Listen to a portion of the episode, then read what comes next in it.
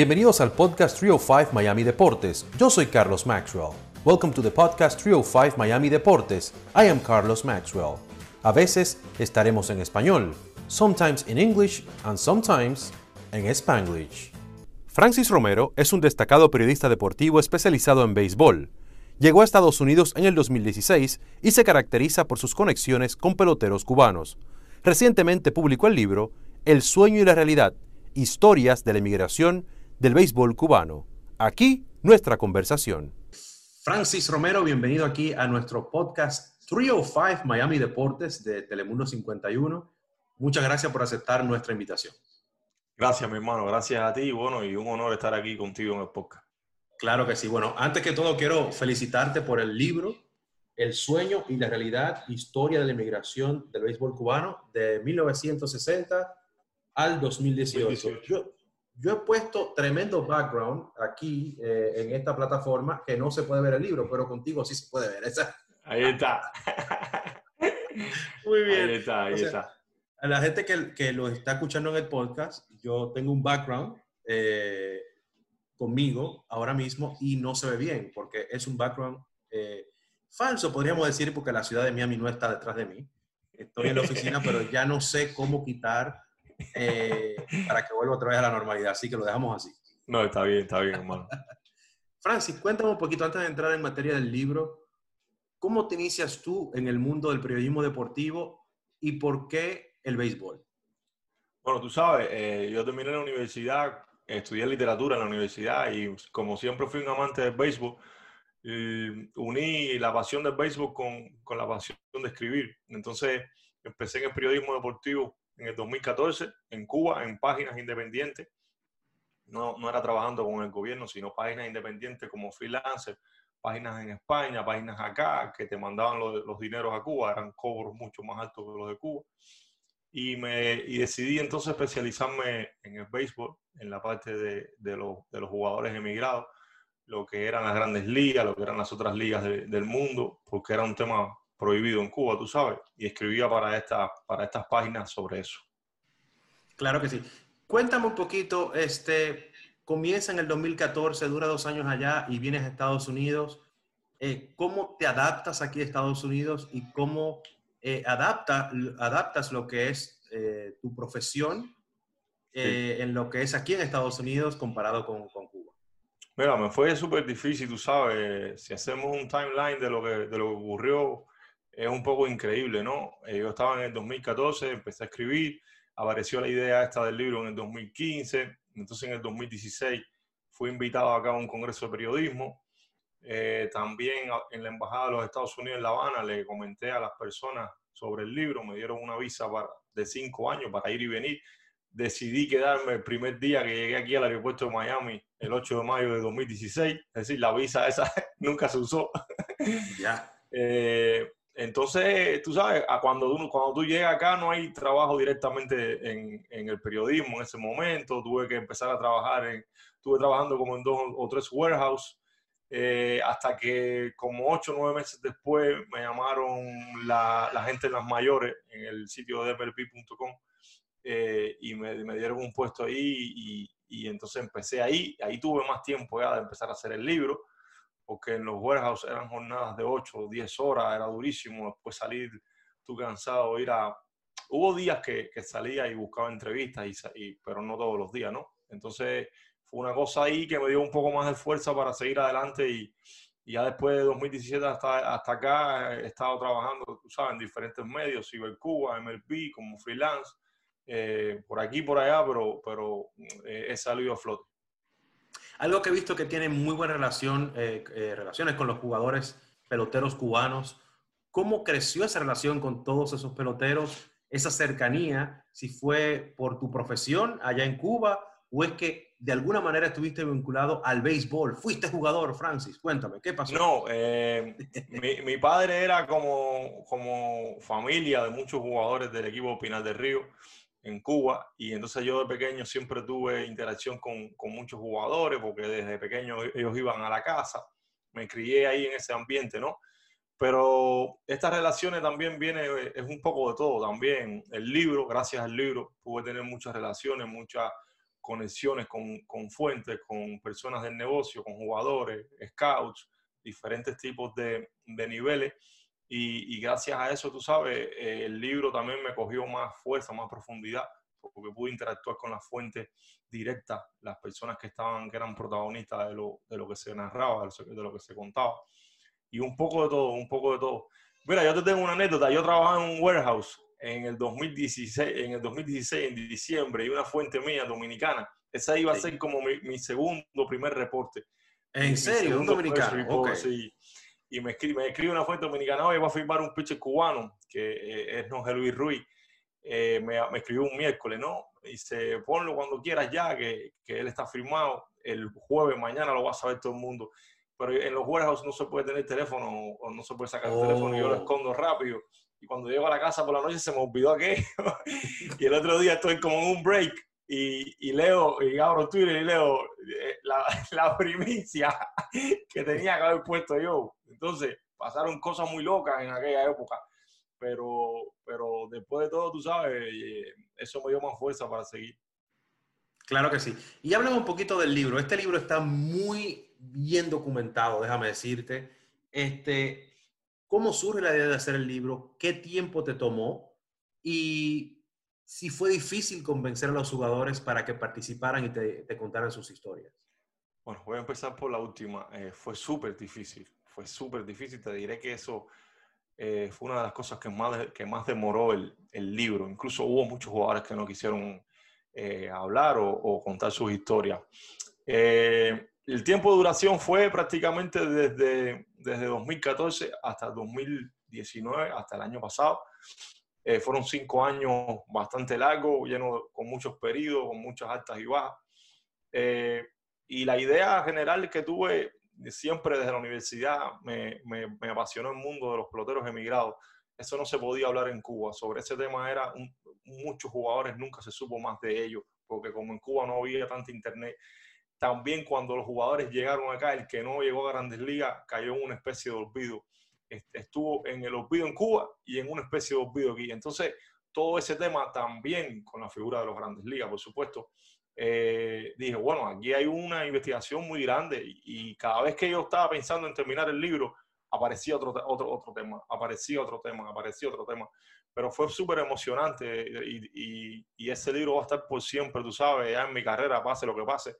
Ahí conocí a jugadores de todas las épocas, Luis Tian, pude entrevistar a Tian, a Tony Oliva, a Camilo Pascual, jugadores que vinieron en los 80 con el Mariel, jugadores de los 90. Fue súper emocionante, cada época era diferente en todos los jugadores. Y, y, nada, el libro sí ya fue que, se, que pude cumplir la, la, la historia del libro. De todas las historias que, que, has escuchado de jugadores, que, jugadores que has conversado, ¿cuál es la que más te ha impresionado hasta el momento? Bueno, muchísimas historias, tú sabes, cada historia tiene su, su parte triste y su parte eh, alegre. Hay una historia impresionante dentro del libro que es un jugador que en el 2014 decide salir de Cuba con 32 años, que ya de por sí es una edad bastante...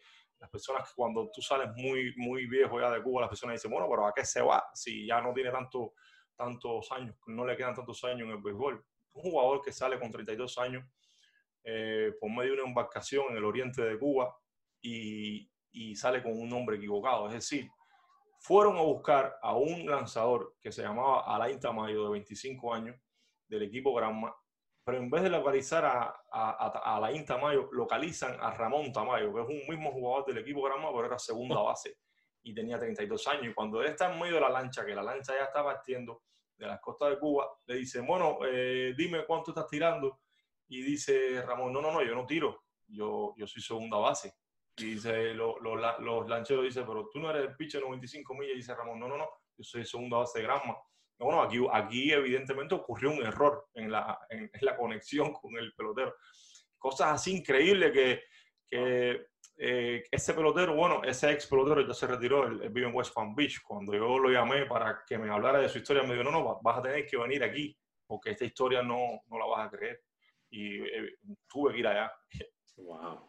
Sí, wow, impresionante eso, parece mentira. ¿Y qué pasó con el pitcher que estaba allá? ¿Se quedó en Cuba? El pitcher luego salió, no, tiempo después salió, tuvo tremenda historia, una deportación, volvió a irse de Cuba aclarar, tú sabes que en el libro, además de todos los capítulos que están historiados de que van de, de una década a otra, de 60, 70, sí, hasta 2018, hay una, en la mitad del libro hasta el final hay una lista de todos los jugadores que se fueron con una síntesis biográfica, casi pude contactar con casi todos, sino por un tercero, y ahí, por ejemplo, ese pitcher se dice que salió después, que fue deportado, se dan diferentes datos, tú sabes de lo que ha sido de él, él, él ha lanzado en la Liga Dominicana Invernal con los Toros del Este, es decir, no, no logró lo que quería, pero ha ido más o menos ahí ahora estar en Nicaragua y así.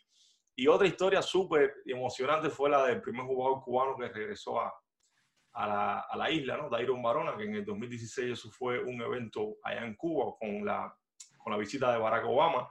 Y Barona estaba con los, con los Tampa Rays, con los Tampa Bay Rays, y cuando van a saludar, los peloteros de los Rays saludan al presidente norteamericano y los peloteros cubanos saludan al presidente cubano.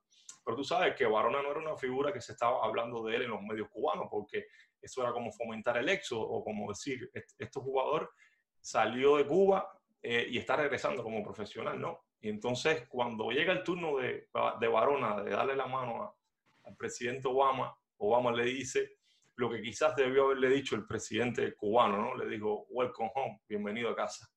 Y eso fue una parte súper emocionante también del libro. Claro que sí. ¿Tú estabas ahí en ese momento? Yo estuve en, la, en las afueras del estadio. Eh, Como no éramos periodistas reconocidos por, por el gobierno, no pudimos entrar, no, no nos dieron la acreditación. Fue un Hablando momento triste, tú sabes. Dime, dime. Fue un momento triste, tú sabes, pero como, como yo le decía a, a Dairon cuando hicimos la historia, que estuve conviviendo con él unos días, eh, eh, eran cosas también que eran necesarias para, para tú entender muchas cosas y el mismo Dairon ahí representaba mucho para esas mismas personas como yo que no pudieron entrar o, o muchos otros más, representaba a esa persona que, que no había ido mm, según las leyes, las, las, reglas del sistema y estaba ahí. Entonces era también una motivación en, en sí mismo. Claro.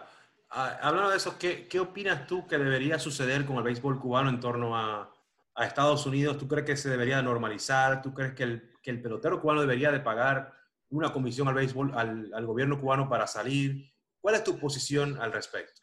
Mira, es un tema súper complicado. Eso da un documental, tú sabes yo siempre, desde que estuvo el tema este del acuerdo rondando, mm, siempre declaré, tú sabes, que yo estaba a favor de, del tema de que los peloteros y de que Cuba se uniera a MLB, porque tú sabes, MLB está tratando ya de, de ligarse a casi todos los béisboles del mundo. Eh, pero con eso vienen otros problemas más. Por ejemplo, las cosas que están arrastrando Cuba todavía, después de tantos y tantos años que no las cambian, los secretismos, hablar por las espaldas, mm, cosas que no están bien para este tipo de, de mundo que ya es muy, es muy, eh, ya las cosas son muy transparentes, tú sabes. Entonces, eh, Cuba yo creo que no está preparada, o Cuba sí, los jugadores sí, pero los gobernantes o las personas que dirigen los deportes, allá las personas que tienen que, que son encargadas de pensar no están en, están viviendo en otra época todavía a ver si me entiende no están preparados para ese cambio tan grande porque es un cambio grande y también decir que esto representa que Cuba vuelva al profesionalismo. En los años 60, Fidel Castro se paraba a dar discursos y a decir que, que, el profesionalismo era lo malo, que eran personas que se vendían por una mercancía, que eran personas... Entonces se vendió mucho esa idea. Y al final, después de tanto tiempo, que en el libro se demuestra, ¿no? Eh, Cuba, la única opción que le queda es regresar a eso, al profesionalismo que ellos tenían antes. Entonces, es una contradicción ahí. Es un tema eso, eso va para mucho más, ¿oíste? ¿Tú ves a Cuba en el futuro eh, te, acogiendo academias de béisbol como pasa en República Dominicana? Bueno, y hasta, hasta reciente en Venezuela también, que es más dominicana. ¿Tú crees que sería un buen lugar? ¿Tú crees que eso ayudaría al, al pelotero cubano de allá al tener academias como pasa sí, en República sí, Dominicana? Sí, seguro que lo ayudaría, seguro que lo ayudaría. El problema, el problema del pelotero cubano es de, tiene problemas de formación, tú sabes, de, de violar algunas etapas de, de, de, cosas básicas que sí se enseñan en Dominicana o en otros lugares, pero eh, realistamente hablando, en estos momentos o a corto plazo no lo veo. Incluso si hubiera ocurrido un pacto entre Cuba y MLB, Cuba estoy seguro que en el contrato había alguna prerrogativa sobre diciendo de que no, había, no iba a haber academias en el país. Eh, es decir, que, que, yo creo que ellos ahora mismo no, no, no, no, es una, no es una solución para ellos, una salida para ellos. Claro, sí, en Dominicana las academias, no sé si se ha visitado alguna, te, te dan clases de, con un psicólogo, te dan clases de inglés. Sí. Eh, y también preparan al muchacho porque muchos de ellos son de escasos recursos. Exacto. Entonces tienen que prepararlo para, tú sabes, porque van a tener mucho dinero muy rápido. Sí. Entonces sí le dan mucha, mucha educación, eh, mucha psicología, le llevan a sacerdotes. Es muy interesante el tema de las academias. Eso que estás diciendo, Carlos, es súper necesario, y más en, los peloteros cubanos. Eh, los peloteros cubanos tienen problemas de formación cultural, tienen problemas de entendimiento del nuevo. Es un choque muy violento. Yo en el mismo libro tuve la oportunidad de, de entrevistar, eh, contar historias de peloteros que llegaron a grandes ligas y no sabían nada, absolutamente nada, ni cómo marcar en un teléfono, ni cómo llamar a, Cuba a larga distancia, ni cómo, y sufrieron eso, y eso lo llevaron al juego, y en el juego les costó también. Entonces, eso que tú estás diciendo, eh, los equipos de grandes ligas han visto que si yo voy a invertir en un gran jugador, un gran talento, ese talento tiene que estar preparado mentalmente, psicológicamente para enfrentarse a algo de la magnitud que es llegar a un show como la Grandes Ligas, ¿no? Y, entonces, eh, eso es un error no tenerlo y, es un gran problema que tendría Cuba en, ese caso.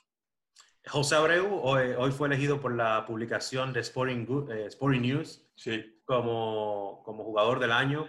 ¿Qué te parece el progreso que ha tenido Abreu en grandes ligas y, bueno, los números que estás poniendo ahí con, con, los White Sox? Bueno, Abreu es un jugador ya que mm, es considerado, o debería decirse que es el mejor bateador cubano del actual siglo y uno de los mejores bateadores cubanos de todos los tiempos. Abreu fue un prodigio, Abreu llegó a la, liga cubana con 16 años, que la liga, la edad promedio de llegar es 18, 19, 20 años. Abreu mm, mm, superó todas su, todas su, sus estadísticas en Cuba, fue líder de todo en Cuba y dio el paso exacto para venir acá a los Estados Unidos y, y en el nivel de grandes ligas ha respondido como una estrella. Entonces, a veces solo me queda decir que quisiera que Abreu tuviera mucho tiempo más en, en, la, en la, liga para, para, que pudiera llegar a 400 honrones, quizás verlo ganar. Eh, un competidor, Abreu es un, un, jugador de época. Abreu es un jugador de época. ¿Qué opinas tú del caso que pasa con muchos jugadores que tienen mucho talento? Por ejemplo, Alex Guerrero, pero no se le daba la oportunidad en el día a día en los Dodgers, luego se fue a Japón. Eh, lo, tuve la oportunidad de entrevistarlo allá en, en Tokio el año pasado. Sí. Jugadores como Yasmani Tomás, que, óyeme, Yasmani yo veía los juegos de él en Cuba, eh, como se dice popularmente, un caballo, un caballete, o sea, por su calidad como jugador. Pero no han tenido esa oportunidad. ¿Qué opinas tú sobre esa situación de que a veces el talento se pierde, ya sea por, porque no le dan la oportunidad o porque quizás, no sé, no está jugando todos los días? Eh, y, bueno, en el caso de Rusney también, Rusney tampoco le han dado la oportunidad en un día a día. ¿Qué, opinas tú de esa situación y qué tanto han afectado eso a muchos peloteros que han venido de la isla jugar aquí a Estados Unidos? Sí, eh, eh, múltiples variables, tú sabes, están ahí mm, en, ese, en, ese, en, esa problemática de, de, las oportunidades. Eso ha, eso ha, ha perjudicado un poco a lo, al talento cubano, los muchachos que están por firmar, se ha desconfiado a partir de, esto, de ese momento, ¿no? De 2017, el tema este de Toro Olivera, se ha desconfiado después de eso mucho en el talento cubano. Y en los casos particulares de cada uno de ellos hay de todo, tú sabes, hay problemas de adaptación, hay problemas de la franquicia, hay, muchos de ellos fueron firmados cuando estaba una gerencia, la gerencia fue sustituida y la nueva gerencia no cuenta con, eso, con esos jugadores. Eh, como me dijo un scout una vez, eh, el, deportista tiene, hay deportistas que tienen 10 oportunidades en la vida, otros tienen una y otros tienen ninguna. Eh, a, veces, a veces es así, es triste y, toca esa parte. En el mismo caso de Tomás y, y de Rusney, es la parte más, tú sabes, más, más triste porque ellos han, por un problema económico o de, o de, la, o de las gerencias, tratar de no subir su, su salario, su presupuesto salarial los han dejado fuera, aún así bateando en AAA, siendo jugadores del año, uno en AAA, otro. Es triste, es una cosa triste de verdad. Claro, ¿no? Y el caso de Guerrero fue eh, líder de jonrones, creo, en el 2018, en, eh, sí, en el 18, creo, en, allá en Japón. Y de verdad que a mí me encantaba cuando él estaba con los Dodgers, pero nunca le daban la oportunidad. Entonces, eh, jugaba bien dos partidos, lo sentaban tres, volvía a jugar y quizá no tenía el ritmo que, que, se necesitaba, claro. Claro. De los jugadores que han firmado recientemente, yo veo que tú sigues muy de cerca a muchos jóvenes eh, cubanos. ¿Cuál tú crees que se perfila como una gran estrella en el futuro cercano? Bueno, hay jugadores muy, muy jóvenes, tú sabes, que eso, eh, la valoración del talento y la, y la, y la búsqueda de talento, eso yo estoy seguro que es lo más complicado que hay dentro ahora mismo del mundo del béisbol, ¿no? Tratar de proyectar, a veces subestima, a veces sobrevalora, a veces eh, es, una cosa, es un océano lo, lo, que vive ahí en, esa, en ese mundo, ¿no? Hay muchísimos jugadores talentosos que han seguido marchándose de Cuba y han, y han estado firmando. Te podría hablar de un muchacho, Michel Triana, que lo firmó Cincinnati, eh, Yamel, otro muchacho que lo firmó Colorado. Es decir, el, el éxodo ha permitido que, que, que, exista un relevo. Esta generación que se, cuando se fue la generación esta de, del Duque, de Contreras, no había un, relevo así como un lanzador. Ahora sí, ya cada vez que se retiren, que ya vayan pasando estas figuras que se están yendo, van a haber otras, porque el flujo migratorio estuvo muy elevado en los últimos años.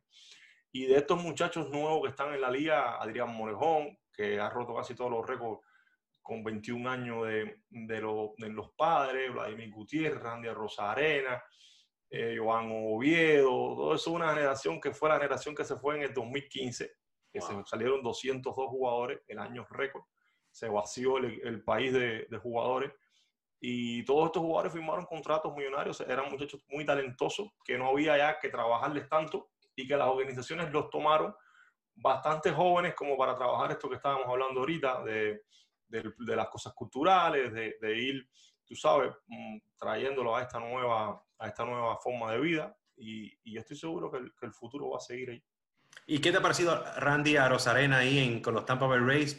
Quinto jugador con cuatro partidos de tres hits. Eh, se podría convertir en el primero que, va a tener, que podría tener cinco partidos de tres hits en una misma postemporada el hombre está acabando, ¿eh? Ya tiene cinco jorrones también en, en, los playoffs. yo te puedo decir que Randy, con dos o tres partidos más de así, de dos o tres hits, eh, va a ser el bateador cubano más grande que ha pasado por la historia de la, de la postemporada.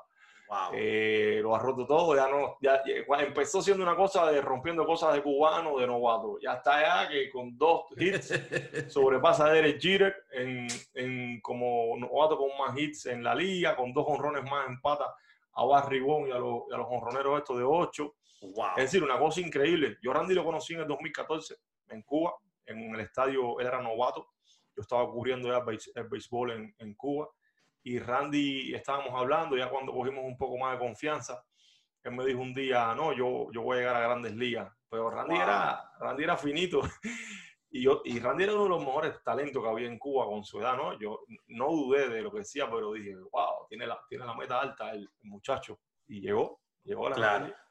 Hay otros que, como mencionabas más temprano, que llegaron ya muy tarde o, ya quizás no lo quieren firmar porque hay otros jugadores más jóvenes que están por ahí. Y me recuerda a Orlando Acevedo porque tú y yo nos conocimos así. Sí. Eh, gracias a nuestro amigo en común, Carlos Rafael Rodríguez, que es mi colega ahí en Telemundo 51. Carlos que, bueno, en el canal me pidieron, mira, para entrevistar a CBI. Y yo lo entrevisté y él venía de una muy buena temporada en el béisbol cubano, pero lamentablemente no, no lo han firmado, nunca llegó a firmar. Y, y me, me, dio mucha pena porque el talento está ahí. Sí, sí, sí. Y él solamente quería progresar en la profesión que, que sabe. Eh, qué duro es tocarse así, me imagino, desde tu punto de vista con peloteros como el caso de Orlando CBI. Sí. Que vienen, pero ya es muy tarde. Mira, eh, esos casos, bueno, el, el, el, título del libro, El sueño y la realidad, eh, em, viene aparejado con esa idea, tú sabes, de tú tener un, un sueño bastante alto y, y, que choque contra una barrera, contra un muro, que puede ser la realidad en este caso.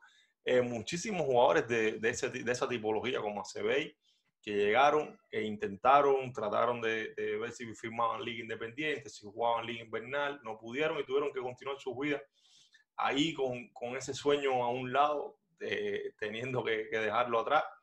Y muchísimos jugadores, muchísimos jugadores como, como ACB, así vendrán y, se, y seguirán eh, sucediéndose unos a otros.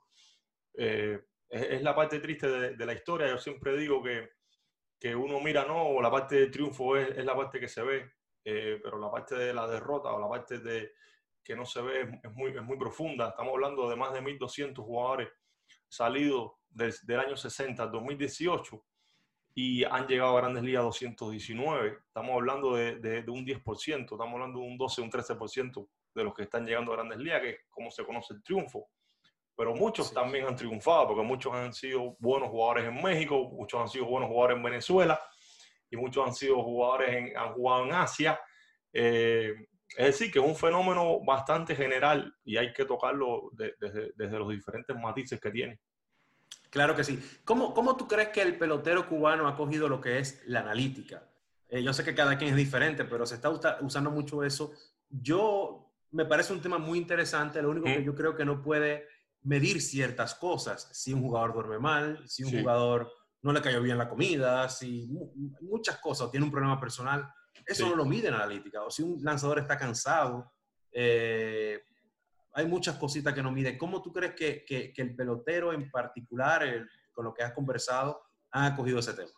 El pelotero cubano, por naturaleza, tú sabes, es un pelotero de, de no mucho análisis y de, y de, y de ejecución. Eh, yo estoy seguro que hasta que no pase una generación o dos más, el pelotero no va a ir adaptándose. No solo el cubano, también tú sabes, hasta los, los, los peloteros norteamericanos aquí han chocado con el tema de, de la analítica.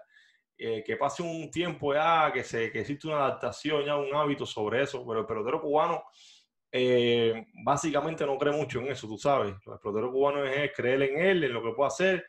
Yo puedo capturar este rolling aunque me digan que, que no tengo el, desplazamiento o el rango, o puedo batear esta pelota cuando me dicen que no le tire ese tipo de, de lanzamiento. Eh, es un pelotero, te puedo decir, un poco primitivo en esa, en esa, en esa parte, ¿no? no está desarrollado tan científicamente.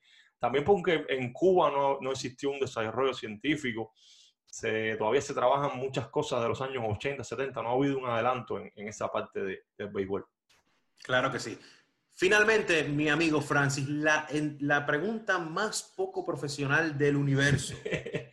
algo más que agregar que no te pregunté de tu libro o de lo que es el béisbol aquí en Estados Unidos y los peloteros cubanos. Que el libro, tú sabes, es una historia no solo de béisbol cubano, de, lo, de, la, de, la, parte triste, de la fuga, de los que se fueron. Solo también, o sea, es, es, un libro sobre seres humanos buscando sueños, chocando a veces contra ellos, otras veces superándolo. Y que pueden encontrarlo en, en Amazon, todo el que quiera leerlo, ahí está el libro. Yo estoy muy feliz por, por la parte de, de los resultados que alcancé eh, con la terminación del libro, aunque no, no quiero buscar todavía un poco más de perfección, quizás hagamos una segunda edición eh, más adelante con el tiempo. Y aunque esta parte de la pandemia y el coronavirus no, no, no tú sabes, nos lastró algunas cosas, claro. íbamos a ir a varias ferias, queremos hacerlo en el futuro, queremos hacerlo en el futuro y, y un honor haber estado aquí contigo en, el, en tu programa y a todos que te sigan, siempre, siempre yo le hablo muy bien a todos de ti, que eres un, un, grandísimo profesional. Claro, muchísimas gracias, Francis. Y por igual tú, este, y me encantó tenerte aquí en el podcast y que se repita, por favor, seguro, que esto no sea la única vez. Seguro, mi hermano, seguro, ahí estaremos. Dale un abrazo grande. Claro, un abrazo. Gracias, amigo. Muchas gracias por haber escuchado este episodio de Trio 5 Miami Deportes. Until next time.